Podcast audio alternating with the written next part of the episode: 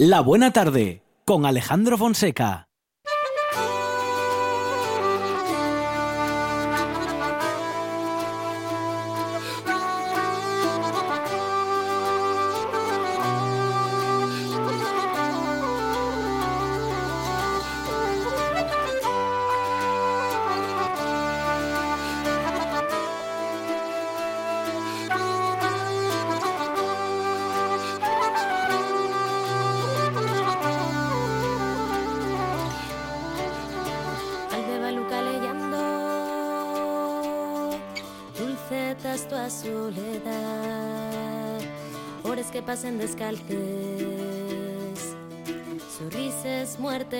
Ciudad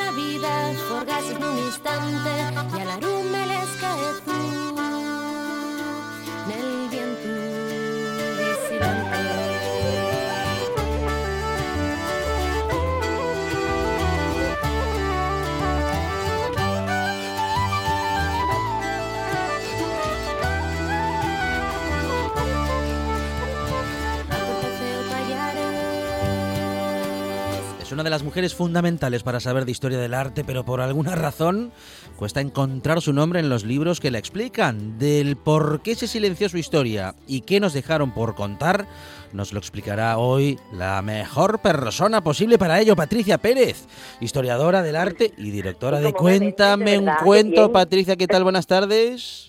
¿Qué tal? Muy bien, muy bien, muy, muy entusiasmados, ¿eh? porque cada vez que hablamos contigo aprendemos un montón, Patri. Y bueno, en este caso queremos saber qué pasó mm, con Artemisia Gentileschi, eh, que sabemos, queremos saber quién fue y, y- y- y, bueno, y por qué se ha silenciado su historia. Bueno, pues mm, vamos por partes, ¿no? Como dijo ya que el destripador. Bueno, ¿quién fue Artemisia Gentileschi? Pues una pintora de la Italia del siglo XVII, una pintora barroca y una muy buena artista. O sea, tenemos que tener en cuenta que Artemisia Gentileschi acabó trabajando para el papado. Que esto en la Roma del Barroco, aquí entre nosotros, estaba muy cotizado. Ujú. los, los papas no, contro- no contrataban a, a cualquiera. Entonces, lo primero que tenemos que tener claro, clarinete, es que esta artista fue una gran artista, que es algo que, por desgracia, hay que decir, porque como bien comentabas, muchísimas mujeres artistas no aparecen en los manuales de historia del arte y esto a veces pues da que pensar, ¿no? Entonces siempre tienes algún así conspiranoico que dice, bueno, pero esto será por algo, si no, si no están, será que no eran buenas, y no tenemos acreditadas muchísimas artistas como Artemisia Gentileschi, que eran buenísimas maestras del arte, ya te digo, Artemisia trabajó para el papado, para nobles, pues fue íntima amiga de Galileo Galilei, o sea, se cotizaba con la creme de la creme, y, y sin embargo, pues decidieron borrar su nombre de los manuales de historia del arte, como de otras tan- tantas maestras de la historia del arte. Y bueno, aún siendo mujer, digo, hago esta aclaración porque claro, en esa época llegar al mundo del arte y Claro. bueno, e incluso en particular al mundo de la pintura siendo mujer, bueno, No era, más que más que difícil, era casi imposible. Claro. Bueno, lo que ocurre con la mayoría de las artistas, incluida Artemisia Gentileschi, la mayor parte, no todas, pero la mayor parte eran hijas de artistas. Digamos que en los talleres tenemos que mentalizarnos porque tenemos una idea del artista así como creando en soledad, en plan, por favor, no me molestéis, estoy creando. No, eso fue de un tiempo para acá, del siglo XIX, con el romanticismo. Pero antes, en la época de Artemisia Gentileschi y antes, los talleres de pintura eran talleres artesanales, o sea, como cuando vas hoy al taller de un madreñero, exactamente igual. Entonces, ¿qué pasa en los negocios familiares? Que pringa allí hasta el apuntador. ya Ajá. Entonces, los hijos y las hijas de los artistas ayudaban en el taller, pues desde cuando eran unos micos barriendo hasta cuando ya tenían una cierta edad preparando el pigmento, porque pensar que todas las pinturas se tenían que preparar, había que moler el mineral o el vegetal, mezclarlo, o sea, había muchísimo trabajo. Y esos maestros, esos grandes artistas que tenían a sus hijos alrededor y a otros aprendices, pues iban viendo también a ver quién apuntaba maneras y a quién y a ver quién no apuntaba maneras. y muchas veces los hijos varones no apuntaban maneras y las hijas sí. Entonces había artistas, porque las mujeres que pasaron a la historia del arte lo hicieron con la complicidad de mujeres, pero también de hombres, pues hubo maestros del arte, artistas que dijeron, oye, pues esta niña o esta artista apunta maneras, pues voy a invertir en su formación. Y es lo que le ocurrió a Artemisia Gentileschi. Su padre, Horacio Gentileschi, que había sido discípulo del mismo Caravaggio, vio que su hija apuntaba maneras y empezó a invertir en la formación de su hija, formándola él mismo en su taller. Eh, bueno, y eso, tampoco era habitual, ¿no? Digo que en una familia eh, un integrante, y además en este caso el padre, ¿no? Un integrante masculino, o uno de los responsables adultos, en este caso el padre, eh, hiciese tal cosa, ¿no? Bueno, en fin, tuvo, vamos a decir que Artemisia tuvo, tuvo un poco de suerte. Sí, tenemos que pensar que antes eran muy prácticos. O sea, antes no se iban a poner a pensar en la igualdad de oportunidades como afortunadamente hacemos ahora. Tú eras consciente de que tu hijo como varón iba a tener muchas más posibilidades de ascender en la escala social que tu hija como mujer. Entonces, ¿en quién ibas a invertir? Pues te ibas a lo práctico. Pero ya te digo, se daban circunstancias en ocasiones, bien porque la discípula o la aprendiz en cuestión fuera muy buena, o bien porque se empeñara, o bien porque el padre tenía confianza en, en esa mujer en este caso en su hija, que sí que decidían invertir y bueno, pues por, suerte hubo, hubo padres y hubo sociedades o miembros de sociedades que decidieron confiar eh, el arte en las manos de muchas mujeres como Artemisia. Bueno, yo decía que hasta esta parte de su vida y de su historia Artemisia había tenido, bueno, algo de suerte, pero no podríamos decir esto respecto de toda su vida, Patricia, ¿no? No, pues mira, la, la vida de Artemisia, como la de tantas mujeres, fue una vida muy dura pues la tenemos, como te decía, tenemos que pensar en la Roma del siglo XVII, su padre, un poquito haciendo trampillas también Alejandra aquí entre nosotros, su padre la empieza a formar porque por un lado él no quería que su hija saliera de casa, porque la Roma del siglo XVII era muy peligrosa, o sea, ríete tú del Bronx. Entonces, tener a tu hija en el taller era la forma perfecta, la excusa perfecta de que no saliera. Entonces, sabemos que Artemisia iba y venía de misa y se pasaba el día en el taller. Lo que ocurre es que el padre en un determinado momento tiene muchísimo trabajo, se ve saturado y dice, oye, estoy, mm, eh, estoy descuidando la formación de mi hija. Y le pide ayuda a un compañero que estaba trabajando con él en la decoración de un palacio, que es Agostino Tassi, que era un pintor que, aunque se apellidaba Bonamici, que es buen amigo, no era un señor muy amistoso. Ya tenía problemas con la justicia, pero bueno, de alguna forma se gana la confianza del, del padre de Artemisia, de Horacio Gentileschi. Lo mete en el taller para que forme a su hija, nos cuentan que bueno que Agostino pues empieza como a intentar seducirla, Artemisia lo rechaza y en una tarde en ese taller él viola a Artemisia Gentileschi. Tenía Artemisia en esos momentos 18 años. Vaya, hombre. Y claro, ¿qué haces? Yo siempre me hago esta mm, pregunta, ¿no? Cuando mm. hablamos de Artemisia, ¿qué haces con 18 años en la Roma del siglo XVII cuando te acaban de violar? Mm, pues tenías dos opciones, aunque suene muy duro. O casarte con la persona que te había violado, o aguantar toda la humillación social que aquello iba a conllevar, porque al final, en el siglo XVII, y parece que todavía hay gente que en el 2019 sigue así, se culpabilizaban a las víctimas de las violaciones y no a los violadores.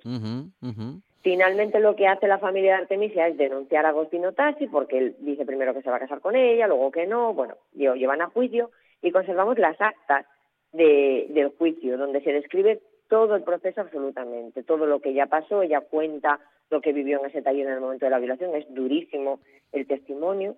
Y sabemos también que Artemisia Gentileschi fue sometida a torturas, porque como te decía, como en este caso las víctimas de las violaciones tenían que demostrar que lo que decían eran ciertos, lo que hacían era torturarlas para ver si así se echaban atrás. No. Y con Artemisia utilizaron una técnica que se llamaba aplastapulgares, Alejandro. Que no hace falta que te explique yo de qué va. Pero es que eh, o sea, además de lo que le había pasado, tenía que soportar semejante, bueno, una cosa brutal, brutal, realmente brutal, Patricia. ¿Sí? Por suerte, entre comillas, lo de por suerte, la tortura de la plaza Pulgares no llegó hasta el final, porque si no yo hubiera tenido que dejar de pintar. Claro. Bueno, pues termina todo el proceso judicial que, como te digo, tenemos perfectamente documentado. Declaran culpable a Agostino Tassi, pero este señor tenía muy buenos contactos. Entonces, a pesar de que lo condenan al destierro de Roma, él en unos meses vuelve. Y es Artemisia la que tiene que abandonar la ciudad de Roma porque, como te digo, era una mujer señalada y tiene que empezar una nueva vida en una nueva ciudad, en este caso en Florencia, donde incluso se llega a cambiar el apellido. Para ocultar eh, bueno su verdadera identidad tras esta en fin eh, no solamente lo que le sucedió sino que en fin eh, bueno la persecución posterior no Claro, probablemente ya lo que quería era empezar una, una etapa nueva dentro de todo lo que había pasado y bueno, decimos que a mí siempre me gusta mucho hablar de esta artista porque es un ejemplo de superación. Después de todo lo que pasó, después de empezar de cero en Florencia, ella empieza a hacerse un sitio en la corte de los Medici, poco a poco va ganando, eh, va, va, cogiendo contactos, va relacionándose, como te decía, con lo más selecto de la vida cultural y unos años más tarde ella regresa a Roma, trabaja incluso para el papado y se construye a sí misma, acaba convirtiéndose en una de las grandes pintoras de la Europa del siglo XVII. Patricia, en la obra de Artemisia, este hecho que acabas de relatar, que acabas de contarnos respecto de su violación y todo lo que tuvo que sufrir posteriormente, en su obra se refleja claramente. Hay un antes y un después, ¿o no? Sí, en, la obra de Artemisia Gentileschi, bueno, a ella le gusta mucho, eh, como a otras tantas mujeres artistas, representar mujeres.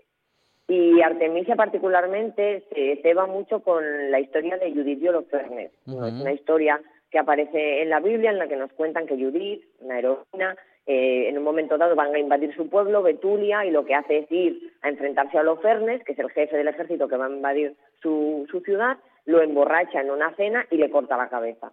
Entonces, justo inmediatamente después de la violación, Artemisia pinta un Judith Holofernes que probablemente sea el Judith Holofernes más sangriento de la mm. historia del arte, donde ella se autorretrata como Judith y está desgarrando probablemente toda la rabia que sentía ahí dentro contra ese Holofernes que probablemente estuviera viendo allí ella el, el individuo que era Agostino Tassi. O sea que sí que hay mucha autobiografía. Y hay mucho también, eh, hay otra versión de Artemisia Gentileschi de, de una temática eh, que se llama Susana y los viejos, que es otra historia bíblica, que nos habla también de una escena de acoso sexual, que normalmente los pintores trataban a Susana, era una excusa al final para representar a una mujer desnuda, y Artemisia Gentileschi le da un tratamiento muy empático. Empatiza mucho con esa Susana que ha sufrido un acoso por parte de dos viejos y, y, la representa con una cara de asco que jamás en la historia del arte se ha representado una Susana tan real como hizo Artemisia. O sea que la mujer es muy protagonista también en la, en la obra de Artemisia Gentileschi. Patricia, ¿cómo habéis planteado desde Cuéntame un cuadro el volver a poner en valor a estas mujeres? ¿Cómo recibe, bueno, cómo recibe el espectador estas historias silenciadas? Pues afortunadamente cuando trabajamos la historia del arte siempre lo hacemos con perspectiva de género. Hay también muchos artistas varones que han trabajado el arte con perspectiva de género. Goya en sus caprichos denuncia, por ejemplo, a los clientes de las prostitutas ya a finales del siglo XVIII. Rembrandt también hace un tratamiento muy innovador respecto a su tiempo de estos temas eh, de violencia de género pero sí que nosotras vemos que hay muchísimo interés, hay mucha demanda. Yo acabé la facultad, acabé mi licenciatura en Historia del Arte, los cinco añitos de carrera, y me hablaron de muy, muy pocas artistas y todas del siglo XX. Y eso no es justo, porque eso no es la historia, eso es falsear la historia. Las mujeres artistas como Artemisia Gentileschi estuvieron ahí y aportaron a la historia del arte. Hay mujeres artistas que inventaron técnicas pictóricas, hay mujeres artistas que crearon estilos artísticos y es de justicia que hablemos de ellas. Claro que sí, por eso lo hacemos también en esta buena tarde en el Mujeres en la Historia, de vez en cuando hablando con Patricia Pérez, directora de Cuéntame un cuadro, también historiadora del arte y bueno, buena amiga de RPA y colaboradora en bueno, en varios de sus programas, de nuestros Yo como en casa ya, estoy con vosotros como en casa. Patricia, muchísimas gracias por esta historia de Artemisia Gentileschi que hemos eh, podido conocer gracias a tu relato, Patricia. Un abrazo, gracias. Muchísimas gracias a vosotros. En toda Asturias. En toda Asturias. RPA. RPA. Esta es tu radio. Se instaló en el ático hace un mes que,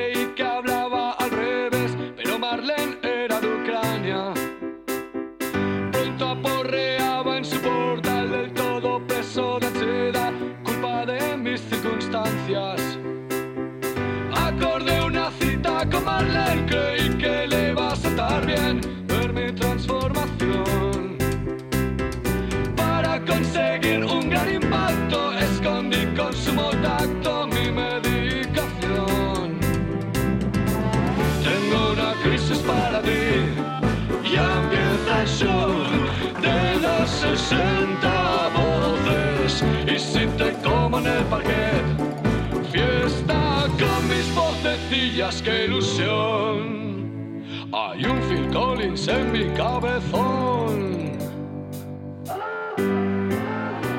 Bueno, vamos a hablar de digitalización ¿eh? y vamos a hablar de redes sociales. Bueno, no sé, más bien, más bien vamos a hablar del mundo digital con Olga Gutiérrez, que es experta en digitalización y en todo lo que tenga que ver, como decimos, con el mundo digital. Olga, ¿qué tal? Buenas tardes. Muy bien, buenas tardes.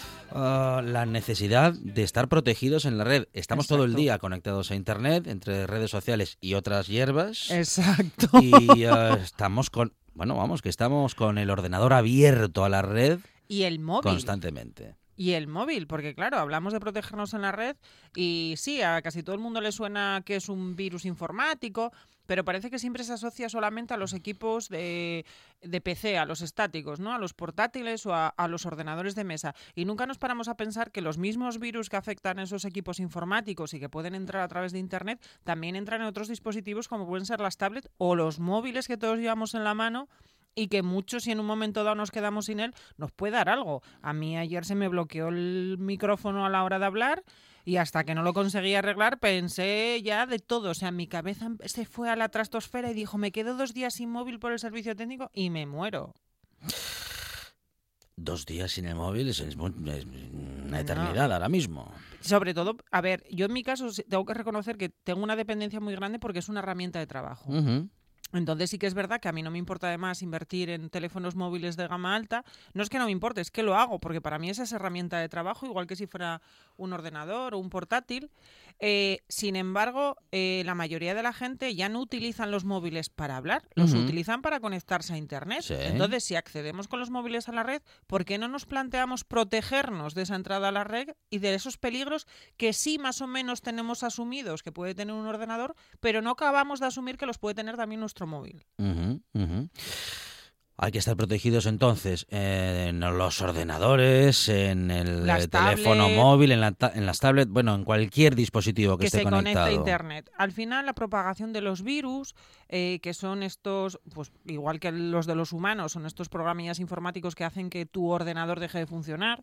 Yo me acuerdo que allá por el 93 el primero que yo conocí era un virus de barrotes que te salían monísimos barrotes en la pantalla y te borraba todo el disco duro. Entonces todo lo que tuvieras en el disco duro, putupluf, te quedabas sin ellos. Y a partir de ahí empezaron a nacer estos otros programas, ¿vale? Esta policía o, esta, o estos médicos de los ordenadores que serían los antivirus, que lo que hacen es buscar de una manera activa en el momento que tú los ejecutas o a través de programaciones. Es decir, tú puedes decir que cada vez que vayas a apagar el ordenador, pues ponte. Tú tienes una rutina de que el ordenador se apaga a las 9 de la noche todos los días. Pues tú puedes programar el antivirus para que todos los días a las 9 menos 5 pase el programita de marras y lo siguiente que hagas es que se apague el ordenador. Bueno, Entonces también depende de para qué uses el ordenador o para qué uses el, el teléfono. Ya hablamos alguna vez del tema de las fake news, de los enlaces falsos, ya dimos recomendaciones eh, eh, para consultas, pues por ejemplo la página de la OSI, que es la Oficina de Seguridad del Internauta, o incluso los perfiles en redes sociales de la Guardia Civil, la Policía Nacional. También está el Instituto INCIBE, que también hay unas cuantas recomendaciones. Y además tiene una cosa muy, muy chula, porque en el INCIBE hay un kit de, mm, de prueba. Es decir, eh, te dan una serie de herramientas y a través de un tutorial tú puedes practicar la instalación de un virus en tu ordenador y cómo recuperar el ordenador y cómo curar ese, ese virus con, con las indicaciones que te da el INCIBE totalmente gratis. ¿Vale? Porque los programas que el INCIBE recomienda son programas gratuitos. Igual que el ordenador, pues también hay servicios y programas de antivirus para los móviles. Quizá, si es verdad que son menos susceptibles de tener ataques porque suelen ser menos interesantes en cuanto al contenido, por eso hay muchos más virus desarrollados a- de cara a los ordenadores, porque al final muchas veces los virus no tienen solo un afán destructivo, sino tienen un afán recopilatorio de datos. Pues justamente lo hablábamos antes con el tema de lo de las cajas y cómo dejamos por ahí los datos alegremente y no sabemos en manos de quién caen. Eh, y hablamos también en su día del peligro de conectarse a una red wifi pública. Cualquiera que tenga unos conocimientos de informática básicos, si tú estás conectada a la red pública del centro comercial en el que estás en ese momento, por ejemplo, o la hamburguesería de turno, eh, te pueden acceder a tu teléfono móvil. Y unas veces lo hacen directamente y otras veces lo pueden hacer a través de estos virus o a través de otros que se llaman malware, que son otros archivos que lo que hacen es entrar en tu ordenador y en lugar de tener un afán destructor recopilatorio como tienen los virus, el caso del malware lo que hace es que funcione mal. Que funcione mal, que vaya más lento, que a lo mejor se sature la memoria del ordenador. Y también hay eh, malware gratuitos que te puedes descargar y pasártelos. Pero ojo, ojo porque muchos virus y muchos antivirus y muchos malware que te puedes descargar, se supone, para arreglar eso que estaba estropeado, a veces lo que hacen es cargar más aún esa memoria de ese equipo que ya iba un poco justito porque lo teníamos llenos de apps o lleno de programas y no rendía suficientemente bien. Entonces, mi recomendación siempre es que tanto los PCs como las tablets o los ordenadores tengamos instalados y tengamos almacenados los mínimos datos posibles, ¿vale? Sí. Que de vez en cuando que hagamos limpieza, que hagamos copias de seguridad, que es muy importante el Copias tema de, de las copias de A seguridad. ver, copia de seguridad. Entonces, las copias de seguridad, hay varias opciones. Por un lado, podemos hacer copias de seguridad a un elemento externo, como puede ser un disco duro, a que tú conectas a tu PC y a través de un ejecutable muy sencillito te hace copia de todos los archivos que tú tienes en, en el disco duro, o puedes hacer una copia de seguridad en la nube. Es decir, a través de un servicio de almacenamiento online, con tu correo electrónico podrías crear una copia de seguridad que estaría siempre disponible en Internet, de tal manera que tú, en el momento que tu equipo esté operativo y conectado a Internet, podrías descargártela. En el tema de los móviles es muchísimo más fácil y no lo hacemos. Y sobre todo de cara, por ejemplo, a las fotografías, que es una cosa que a todo el mundo se le rompe el corazón cuando se le estropea un móvil o lo pierde, porque las fotos, porque no las habíamos pasado a ningún lado, porque ya hemos perdido la costumbre de imprimirlas y tampoco tenemos la costumbre de archivarlas o de hacer una copia en otro sitio. Casi todos los móviles, tanto Android como iOS, eh, para que funcionen, tú tienes que tener una cuenta de cor- eh, correo electrónico, si es Android de Gmail y si es iOS de iCloud. Pues en ambos sistemas hay un servicio en el que tú puedes configurar esa cuenta de correo para que almacene una copia de las fotografías que tú tienes en tu teléfono. A ver, no voy a explicar el tutorial porque tampoco tenemos tiempo, Sí. pero Y- que y- sepamos que lo hace. Y no lo vamos a memorizar tampoco, ¿no? Exactamente, es imposible porque además faltaría el, el estímulo visual, que en este caso es fundamental. Sí. Pero sí que sepáis que existe esa funcionalidad y que podéis buscar a través de Internet tutoriales, que hay gente estupenda que os lo explica, incluso el propio Google o el propio Apple te dice cómo puedes, en el caso de Apple, subir esas fotos a iCloud o en el caso de Google, subirlas a la aplicación de Google Fotos, de tal manera que mañana se te estropea el teléfono móvil y esas fotografías siempre las vas a tener ahí, almacenadas en la nube que te ha dado esa cuenta de correo electrónico que tenías vinculada. Copiando, haciendo una copia del teléfono, eh, también se guarda. Si haces una copia del teléfono, también te Ujú. copia las, las fotografías. Lo que pasa que es hacer una copia del teléfono, muchas veces los datos que tenemos en el teléfono son números, por ejemplo, de teléfonos de otros, que normalmente ya estamos almacenando vinculadas a esa cuenta de correo electrónico. Lo que no tenemos activado normalmente y tenemos que hacerlo de una manera consciente es activar esa copia de las imágenes o de las fotografías o incluso de los documentos que nos podamos descargar al teléfono móvil. ¿Vale? Y, y hay que pensar que las cuentas de correo electrónico a día de hoy, con el funcionamiento de Internet, la nube y los discos de almacenamiento virtuales, son como esas llavecitas que nos abren al mundo eh, eh, que está en red, de tal manera que podamos acceder desde cualquier dispositivo para tener esos mismos datos. Es decir, toda la información que yo tengo vinculada a mi cuenta de Gmail de mi teléfono, cuando yo voy a un ordenador y inicio sesión con esa misma cuenta, voy a ver esos documentos, voy a ver esos contactos y voy a ver esas imágenes porque está todo sobre esa cuenta de correo electrónico. Por lo tanto, no sería necesario hacer esa copia completa del, del dispositivo móvil porque prácticamente todos los datos estarían ahí. ¿Qué nos podría faltar? Las apps, pero las apps todos sabemos que todas las semanas prácticamente se actualizan y al final las que realmente utilizas te entras en el App Store, te las descargas y, y ya está, si pasara algo. Otra, otra palabra mágica. Actualizaciones. Fundamental. Hay que tener el móvil eh, y los ordenadores actualizados. Sí, sobre ¿Por todo- qué, Olga? Sobre todo lo que son sistemas operativos. Ya el tema de lo de las apps ya es diferente, pero el sistema operativo en el que funciona tu móvil o en el que funciona tu PC o en el que funciona tu tablet tiene que estar actualizado por una razón. No se trata tanto de la obsolescencia programada, que tiene muy mala fama y que a veces no se explica correctamente, sino como el hecho de que hay un incremento de la tecnología o hay una mejora de un rendimiento de esa tecnología y es beneficioso para tu PC, para tu tablet o para tu teléfono, no solo de cara a que funcione mejor esa actualización, sino incluso puede protegerla de estos ataques que estamos hablando de virus o de malware, porque muchos sistemas operativos ya traen su propia defensa incorporada, sus propias vacunas incorporadas. Y si tú no actualizas el teléfono, no actualizas la tablet o el ordenador a ese sistema operativo, a esa nueva versión, te quedas sin la vacuna. El antivirus, ese antivirus que viene con el ordenador, ese antivirus que viene con el teléfono, ¿sirve? Sirve siempre que hagas un uso mm, razonable de tu teléfono o de tu ordenador. Es Sí. decir, si utilizas el ordenador para descargar P2P y para coger archivos compartidos de no se sabe dónde, no sirve, ¿vale? Porque estamos hablando de que te estás poniendo una vacuna, digamos, de la gripe y en realidad cuando sales a ese mundo exterior de las descargas y del intercambio de archivos con desconocidos, te estás exponiendo a un sarampión o a una varicela, a- algo más, más fuerte, eh, para que nos vayamos entendiendo todos.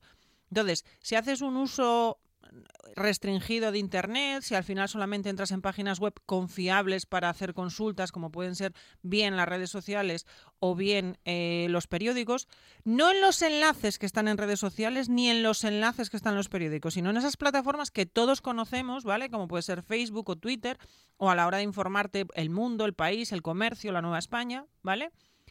No en esos banners que nos pueden asaltar que nos llevan a otros sitios, sino dentro de esas páginas, pues en principio con el que trae el sistema operativo llegaría. Porque no son sitios en los que puedas desconfiar, porque es muy raro que esos sitios vayan a tener archivos que sean capaces de descargarse en tu ordenador y sacarte información. Pero bueno, yo lo que digo siempre es que hay que leer la pantalla, porque normalmente antes de que se descargue nada, tanto al ordenador como a la tablet o al teléfono, siempre suele salir una pantallita emergente que te pone ¿desea permitir que? Y la gente o le da a rechazar o le da a aceptar por sistema Sin leerlo. sin leerlo. Y claro, si le das a aceptar, cuando lo que te está diciendo es que te quiere activar notificaciones de no sé qué, chungo porque ya te van a salir las notificaciones y luego tienes que entrar a la configuración y cambiarlo. Y si lo que te está diciendo es que para seguir navegando necesitas aceptar la política de cookies, que es esa política que dice que velan por nuestros datos y a dónde puedes ir a reclamar, y le das a rechazar, vas a dejar de ver la información porque te va a sacar de la página. Entonces, antes de darle a aceptar o a rechazar, hay que mirar lo que pone en la pantalla. Y no vale con darle a la X para cerrarla. Porque entonces a lo mejor pasa una de estas dos cosas de las que estábamos hablando, que igualmente se entiende por un lado el consentimiento o el desestimiento. Entonces, eh, lo mejor siempre leer. Leer y las pantallas hay que leerlas. Yo soy muy pesada con esto. De izquierda y derecha y de arriba abajo. Y dices, joder, como se lee todo. Ya, pero no.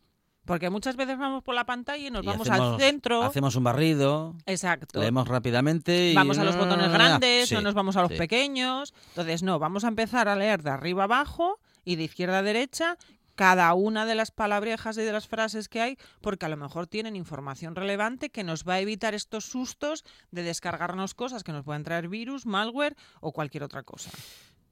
Resumen, siempre tener activada ah, una copia mm, de seguridad para el teléfono. Hacerla mínimo una vez ¿Eh? al mes, por Sí. lo menos. hacer específicamente también una copia de las imágenes Sobre que, no, todo. que no viene por defecto. No, ¿Eh? no, no, a no ser que lo hayas configurado tú para que esté eh, continuamente subiendo las imágenes a ese disco duro virtual, Vale. que lo podrías hacer. Eh, de hecho, hay muchas maneras, eh, eh, hay muchas opciones eh, para configurarlo. Y una de ellas, por ejemplo, es que lo hagas siempre que esté en una wifi segura. Entonces, cuando llegas a casa, en el momento que el teléfono o la tablet están conectados a la wifi de tu casa, automáticamente haría la copia sin falta de que tú tuvieras que decirle al aparato que le hiciera.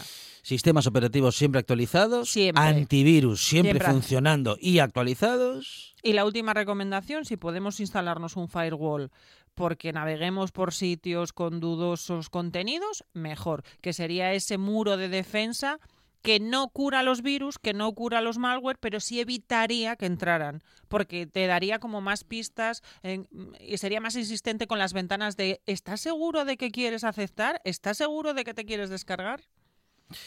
Es Olga Gutiérrez, experta en digitalización y en todo lo que tiene que ver con el mundo digital. Olga, muchas gracias. A vosotros.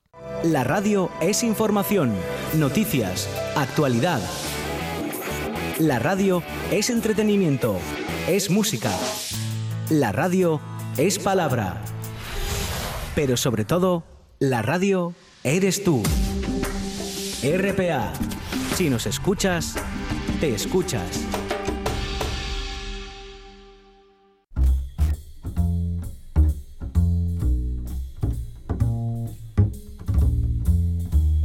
Coffee time. My dreamy friend, it's coffee time. Let's listen to some jazz and rhyme and have a cup of coffee. Let me show a little coffee house I know where all the new bohemians go to have a cup of coffee. Greeting time, the music box is beating time. It's good old fashioned meeting time. So grab a chair and dig me there. Cause that's just the place that I'm at. Coffee time.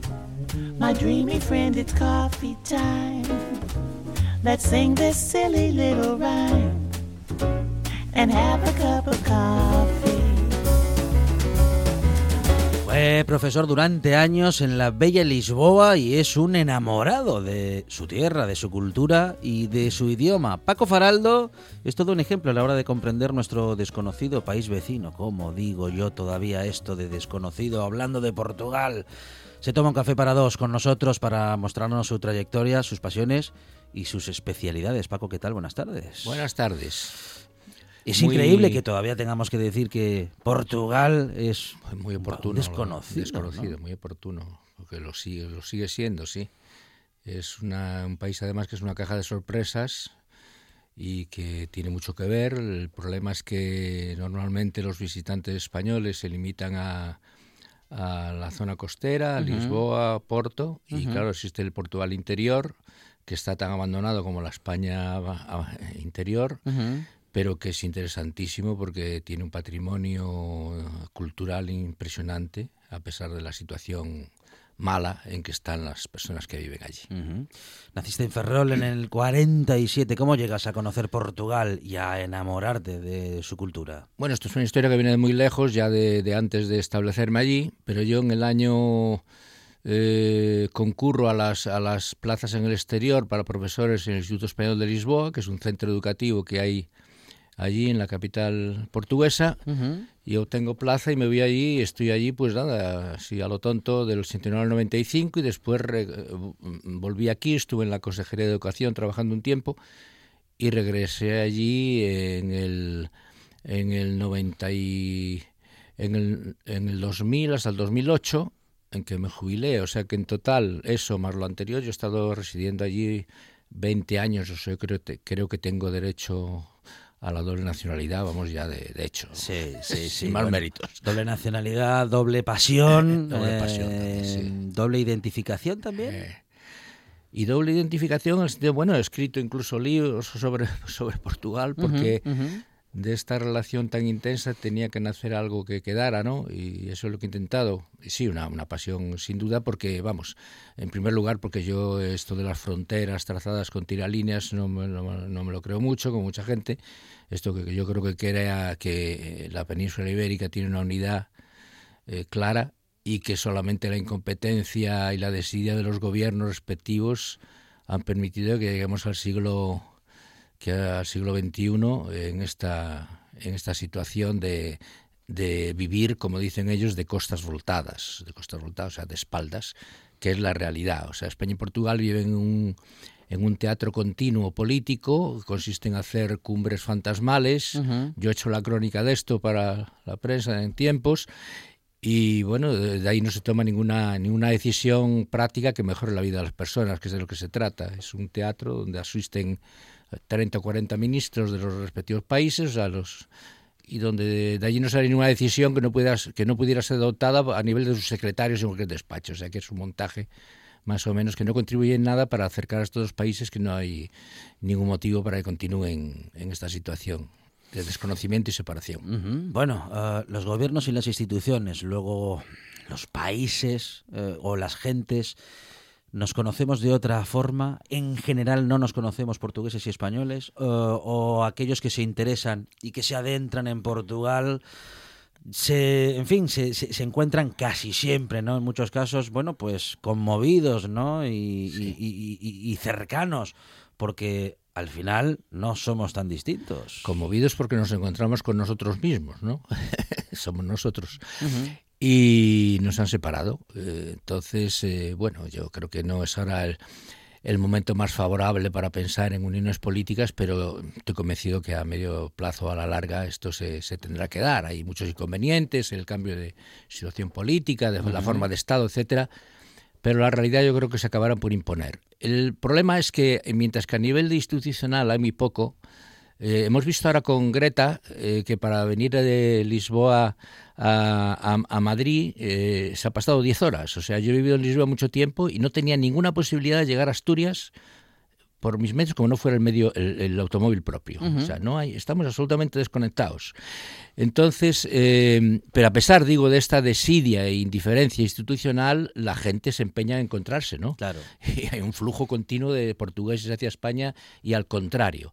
El tema es que nos quedamos con lo más epidérmico, ¿no? Ahora, estos españoles que han vuelto estos días de pasar este puente en Portugal, Sí. lo que te hablan es siempre de lo mismo, ¿no? De la luz de Lisboa, la ciudad bellísima.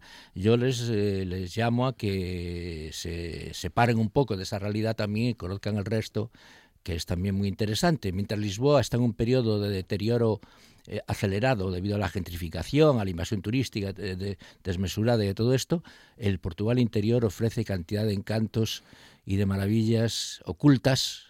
En cada aldea te puedes encontrar algo inesperado y yo invito a que se visite eso. Bueno, eres um, pionero de las asociaciones de amistad entre lusos y españoles. Casi podríamos decir, bueno, casi no, ¿no? Que subyace en ti cierto sentimiento iberista. Bueno, lo has dicho hace un momento, ¿no? Es... Sí, bueno, yo con otras, no yo solo yo, con otras personas, Ujú. creamos, aquí, creamos aquí una asociación eh, llamada Ibérica, que trajimos a mucha gente de allí, políticos, intelectuales, eh, grupos folclóricos, etcétera. Bueno, como una aportación, un pequeño grano de arena a mitigar este desconocimiento de que hablamos, ¿no? Pero sí, vamos, yo, yo, yo me siento ibérico y, y creo que el iberismo es una doctrina que está hibernada, que algún día resucitará y nos llevará al encuentro inevitable. Bueno, y detrás de todo, eh, bueno, detrás o delante, ¿no? El fado. Eh, ese, ese estilo, esa, ese tempo, ese modo de ver el mundo de los portugueses y en el fado queda reflejado, queda reflejado, mm, en fin, un- ese modo, esa, ese, ese modo de ver el mundo, ese, lugar en- desde el que ve el mundo Portugal. Sí, bueno, yo, yo me acerqué al fado porque también soy músico amateur y tal, y empecé a tocar con un grupo de allí de, de Lisboa y después escribí un libro que se llama El, El vecino invisible y con motivo de eso tuve que investigar bastante la realidad del fado, el origen, la Ujú, historia ujú. tal. Y me parece una historia, una historia fascinante. El, el fado es también eh, prácticamente desconocido en España. Yo estoy haciendo ahora unas sesiones de difusión del- del fado, de su historia, de sus intérpretes y tal porque me parece que es injusto este desconocimiento. Portugal tiene muy poco mercado, entonces los fadistas ahora se han tenido que incorporar a la world music y tal, eh, están por todo el mundo, casi, mm, y aquí tal vez sea, aunque, bueno, en Asturias concretamente hay bastante difusión, pero en España en general se desconoce absolutamente lo que es el fado como fenómeno musical. Eh, Me refiero ya no solo a los aspectos epidérmicos, el fado tiene fama de ser una cosa, ellos hablan del fado da lloradiña, o sea, el, el fado de llorar mucho, de, lo- de los amores desgraciados, de los desamores, tal. Pero hay otro fado, hay un fado incluso reivindicativo, el fado republicano llamado, que durante los años 40 sufrió persecución por parte de, de- dictadores, Salazar, tuvo que refugiarse, tiene unas letras reivindicativas. Todo esto son realidades absolutamente desconocidas en, en España, ¿no? Y bueno, yo estoy haciendo una pequeña aportación intentando difundir esto, ¿no? Me parece que es una, vamos, es una forma musical comparadas a otras de, a otras músicas urbanas como el tango o la, o la rebetica griega, que, que bueno, que, que conviene difundir y dar a conocer, ¿no? Y hablando de fado, eh, no podemos dejar de hablar de la que puede ser considerada su reina, ¿no? Amalia. Amalia, Amalia Rodríguez. Sí, sí. Amalia Rodríguez, que ha sido muy mal estudiada desde España y desde Portugal, se la asoció al antiguo régimen. De esto, bueno, la décima parte, pongamos que era verdad, el resto fue una pura invención. Y fue una mujer, eh, una revolucionaria, o sea, fue la que eh, fue es la gran figura del fado de la segunda mitad del siglo XX y que la que incorpora a los, a los poetas eh, a- al, al mundo del fado, lo cual fue considerado de herejía, incluso estuvo boicoteada un tiempo porque fue la primera que cantó a Luis de Camões, nada menos, y después incorporó a los románticos portugueses y a poetas actuales de gran valía, algunos de ellos todavía, todavía vivos, o sea que es una, es una gran renovadora y que yo creo que merece también un reconocimiento por parte nuestra, ¿no? ¿Qué es el fado, Paco? Ella decía, ahora que hablamos de Amalia, que el fado es sentimiento. Y la verdad es que es difícil encontrar una, una definición académica del fado. Podemos hablar de, bueno, que es un compás binario, qué tal, pero no, decimos gran cosa con eso, ¿no? Eh, el fado es sobre todo una, una- un- es el, canto de los, de los pobres y de los marginados, en principio de, de- Lisboa y después de los eh, estudiantes. El fado de Coimbra es otra cosa, ¿no? Pero el fado de Lisboa nace de la pobreza, nace de la prostitución, del canallismo, del mundo de la delincuencia de los pobres, en definitiva, ¿no? de los pobres. Entonces, en principio, eh, recoge toda la, la- la- en sus temas la- la- la- la- los problemas domésticos, diarios, de la gente para sobrevivir, para, para amar, para etcétera, para, todo para su vida cotidiana, ¿no? Y en este sentido es un fado con una fuerza emocional impresionante. Yo he visto llorar a muchos japoneses en casas de fado en Lisboa, ¿no? Sin entender ni una sola palabra lo que estaban diciendo. O sea, no conozco ninguna música que desprenda una fuerza emocional tan fuerte como, como el fado. Yo siempre digo que si tú estás allí bebiendo un vaso de vino y se te cae a la mesa, el fado, el chorro del vino se detiene antes de llegar a la mesa. Hay algo mágico allí cuando acontece, como dicen ellos, que comunica una, una, una fuerza emotiva eh, que yo no conozco en ningún otro tipo de música. ¿no? ¿Será la saudade? La saudade es una de las fuentes de originarias del fado, porque sabes que sobre los orígenes del fado hay múltiples teorías y una cantidad de libros escritos impresionante. Y una de ellas, las teorías, que procede del canto de los marineros eh, forzados a vivir en alta mar durante meses y que ese sentimiento de nostalgia de la patria, de la, de la, de la mujer o del hombre o de, o de, de- de la tierra, eh, pues dio origen también a este, es una de las líneas de fuerza que dan origen al, al fado. No solo eso, pero es esa saudade que naturalmente está presente, muy presente en el fado. ¿Cómo cambia el fado a lo largo de los siglos, Paco? Bueno, pues el fado, eh, la figura, digamos, originaria del fado, aunque en parte es una leyenda, es la severa, ¿no? Eh, a la cual yo dedico una sesión en estos montajes que estoy haciendo. La severa es una, es una prostituta del barrio de la Mouraría que se relaciona con un aristócrata, eh, un conde de Vimioso, y a partir de ahí nace una gran, nace una gran leyenda. Es, digamos, la figura referencial, no se sabe muy bien si absolutamente real, del fado, ¿no? A partir de ahí se nace, esto, esto es un poco largo de explicar. Vamos a ver si lo consigo resumir. A partir de ahí eh, y eh, principios del siglo XX el fado pasa por muchas fases. Primero, incluso es un fado, no es un fado como ahora eh, para oír, sino es un fado para bailar. Y en principio el primer instrumento que se incorpora es el piano, los cafés.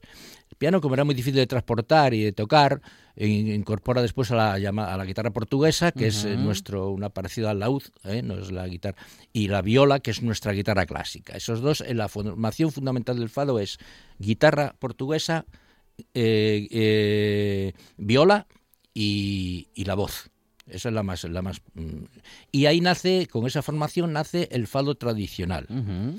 A partir del fado tradicional, que tiene casi 400 formas, 400 moldes, donde se meten diferentes letras, se va desarrollando el fado después con la incorporación de nuevos instrumentos. Entra el bajo, entran después ya instrumentos sinfónicos, etcétera hasta llegar a- a- al momento actual en que bueno el fado eh, hace fusión con una cantidad de, de ritmos eh, de todo el mundo y, y que, eh, al mismo tiempo que mantiene la raíz originaria en esos 400 fados que todos los fadistas de bien tienen a gala interpretar en cada sesión. O sea, eh, pues tú ves hablar de Ana Moura, Marisa, etcétera, Camané, que fadista ya de, de- de nivel internacional, pero siempre en su repertorio meten, eh, no olvidan el fado tradicional que es su, su verdadero origen.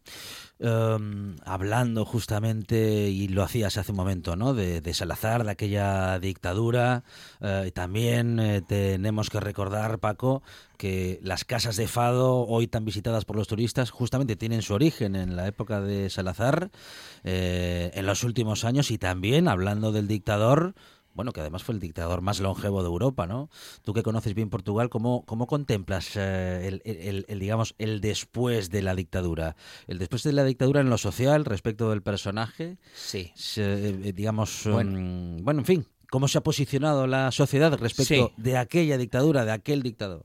Primero, si me permites, una nota sobre las casas de Sí, fado. Las sí. casas de fado las invita, las inventa Salazar para Mm, domesticar al fado, ¿no? El fado tiene una carga reivindicativa muy potente Sí. eh, de los barrios bajos y él inventa la casa de fados para alejarlo de ese ambiente y meterlo ahí para turistas fundamentalmente, ¿no? Turistas y eh, portugueses eh, ricos que podían acceder a esas pretendiendo hacerse con una Domesticarlo, con, sí. ¿qué? con bueno con una señal de identidad muy potente que tenía mucha influencia en lo Sí. intelectual en la sociedad Hoy en día, para que sirva de orientación a, la- a algún oyente que esté interesado, eh, el fado se encuentra, el fado tradicional más profundo y tal, se encuentra fundamentalmente en, en asociaciones culturales, en tabernas, etcétera, en los barrios de Alfama, Muraría y Barrio Alto, ¿no? Eso es fundamental. En cuanto a lo que me decías de- del el Portugal post-Salazar, me Sí. decías, ¿no? Eh, en el aspecto social, dices, o sí sí sí en el aspecto del fado ha habido una eclosión fuerte y en el aspecto social también, ¿no? Ha habido hubo una revolución, la revolución del 74 en abril, la revolución de los claveles, Sí. una- la última revolución de Occidente, se dice que yo, bueno, viví casi allí, casi en directo, inmediatamente, y la esa revolución, pues, eh, hombre, como todas las revoluciones, significa una fiesta inmensa, una gran alegría colectiva, en fin, un- una cosa que inolvidable. Creo que cualquiera que haya vivido la revolución o el periodo siguiente no se olvidará nunca eso. Después, las luchas internas dentro del movimiento de las Fuerzas Armadas ocasionan que el- en noviembre del 75, después llamado Verano Caliente, haya un retroceso en ese fervor revolucionario, aquello se reconduzca un poco eh, con la llegada al poder del Partido Socialista y eh, se inicia una etapa de, de democracia representativa eh, convencional, ¿no? Esta democracia pues ha traído a, Portugal cosas importantes, ha traído la sanidad pública, ha traído la educación generalizada, etcétera, pero se ha quedado muy, muy atrás de lo que se esperaba que iba a ser eso, ¿no? No ha habido transformaciones estructurales muy profundas hasta el punto de que parte de las grandes familias que controlaban el cotarro en la época eh, prerevolucionaria siguen, manda- siguen mandando en Portugal, eh, se ha retrocedido en las nacionalizaciones que se hicieron en el primer periodo, tanto de la banca como de los seguros, etcétera. Y ahora está en una situación, como se sabe, con aquí estamos encantados con el asunto ese de la Jeringonza, ese gobierno de, no de coalición, que se dice mal aquí a veces en España, no ha habido gobierno de coalición, ha habido un gobierno del PS Partido Socialista, apoyado externamente por el bloque de izquierdas y el Partido Comunista. Ha dado resultados algunos apreciables en torno a no, seguir esquilmando los bolsillos de los pensionistas, que es lo que están sufriendo el peso de la, de la poscrisis y todo esto. Pero bueno, tampoco ha dado ningún, ningún resultado espectacular y yo personalmente, por otro lado, ha, consegui- ha, ha hecho que Portugal en este momento dependa exclusivamente de dos sectores económicos, que son las exportaciones y el turismo. Dos sectores muy volátiles y yo en ese sentido no soy muy, muy optimista respecto al futuro de- del país. Paco, también eres eh, traductor y en este apartado mm, nos hemos perdido, nos estamos todavía perdiendo mucho de la cultura portuguesa, muchos escritores. Mucho, mucho, claro. Bueno, el poder el no corresponde con su. Siempre digo que no hay. Yo no conozco ningún país en que tenga por kilómetro cuadrado tantos kilos de talento. En cualquier sitio salta la chispa del genio allí. O sea, el portugués, yo siempre digo, debían ser la reserva, la reserva imaginativa de, de Occidente, ¿no? O sea, ellos imaginan muchas cosas, inventan muchas cosas que después no son capaces de, de desarrollar por múltiples motivos. Todavía el otro día estaba intentando yo sacar, hacer aquí, hacerme con un router para ordenador y tal. de wifi. Y me ofrece un router que en Portugal se considera prehistórico, o sea, eh, que hay que enchufarlo en la red. Yo tenía un router allí que tiene el tamaño de media cajetilla de tabaco y que vale para, para la red, para pilas, etcétera. Aquí, y el otro día me, me- mostraban extrañadísimos de eso. Quiero decir que todo lo que es novedad, ellos van por delante, contrariamente a lo que se piensa, ¿no? Pero después no capitalizan eso, ¿no? Y, y- y esa es la situación. Es un país eh, y- eh, que a nivel de cultural tiene una potencia fortísima en literatura. Los, los diseñadores portugueses están todos en América porque se los disputan nada más acabar su- sus estudios. Los arquitectos, no, no digamos, los escritores, los pintores, etcétera. esta potencia cultural también desconocida. Aquí nos hemos quedado con PSOE y Saramago y poco más, ¿no? Bueno, pues hay mucho que ver. Entonces también recomiendo que los que vayan a Lisboa no se limiten a mirar la luz ahí medio pasmados mirando al Tajo, que se metan también en algún museo, que se vayan a, a Urito, porque hay una riqueza monumental que no podemos desaprovechar y cultural en todas partes. Y estás con presentaciones para acercar el fado y contárnoslo, Paco. Sí, yo quería, eso, como te decía, hacer una, una aproximación al fado. Entonces te- hay dos sesiones, una es la, el monográfico en torno a la figura de Amalia Rodríguez, siempre buscando una perspectiva un poco cultural, sociológica, no solamente oír fados. Entonces esto se desarrolla eh, mediante una audición de cada audición tiene 13 fados, no se oyen completos y según se van oyendo se van comentando la- el contexto, las características musicales del fado, se va invitando a participar a la gente y tal, con la idea de que cuando se vuelvan a su casa pues oigan esos fados allí este, que están todos en YouTube o en Spotify y tal. Y bueno, y pues estoy con este acercamiento que bueno, está resultado muy bien porque es ameno, tampoco yo digo Ujú, grandes palizas. Y vamos oyendo allí los, los fados y al mismo tiempo, en fin, acercándonos un poco más a este fenómeno musical que yo creo que está insuficientemente estudiado y que tiene una potencia y una fuerza avasalladora. ¿Dónde lo estáis haciendo y dónde lo vais a seguir haciendo? Bueno, ya lo hemos hecho aquí en Gijón, Ujú. en, eh, en, en- en León, en Ponferrada, en, en- ahora lo vamos a hacer en Mieres, en Avilés probablemente, Bueno. en Oviedo ya lo hemos hecho en el Manglar, en fin, estamos con eso. Bueno, Donde va saliendo, donde nos requieren, porque es una cosa que, en fin, cualquier sitio basta con tener una pequeña infraestructura, de una pantalla y tal, y suficiente. ¿Con qué fado nos tenemos que quedar esta tarde, noche? Nos tienes que decir de Portugal muchas cosas, pero vas a tener que elegir una ciudad, un plato y un fado. Pues si puede ser eh, uno que en la, en la en su letra resume muy bien la fuerza esta emocional que decía el carta del fado que se llama Tudo isto é fado. Seguramente lo tenéis por ahí, ¿se puede oír? Seguramente sí. Todo esto Fantástico. é fado. Tudo isto fado. En cualquier versión. tiene Bueno. Mil y pico. Ahí está sonando. ¿Y con qué ciudad nos quedamos? Si es que hay que quedarse con una, porque Hombre, seguro que Paco tú tienes muchas. ¿no? Hablando de fado de Lisboa, pero vamos, yo me quedo también con el interior, sobre todo el Alentejo. Yo soy muy enamorado del Alentejo, que es fantástico también en su cante, que es único en sus armonías. Es algo que hay que estudiar a nivel musical muy profundamente porque es un fenómeno singular. Paco Faraldo, escritor, profesor y traductor, amante de Portugal y buen amigo ya de la buena tarde, Paco. Muchísimas gracias. ¿Eh? Muchas gracias a vosotros por vuestra atención. Gracias. Nos despedimos con estas melodías inconfundibles. Final de programa, pero regresamos mañana, ¿eh? Mañana regresamos aquí a RPA con más historias para contar, con más buena tarde y más radio.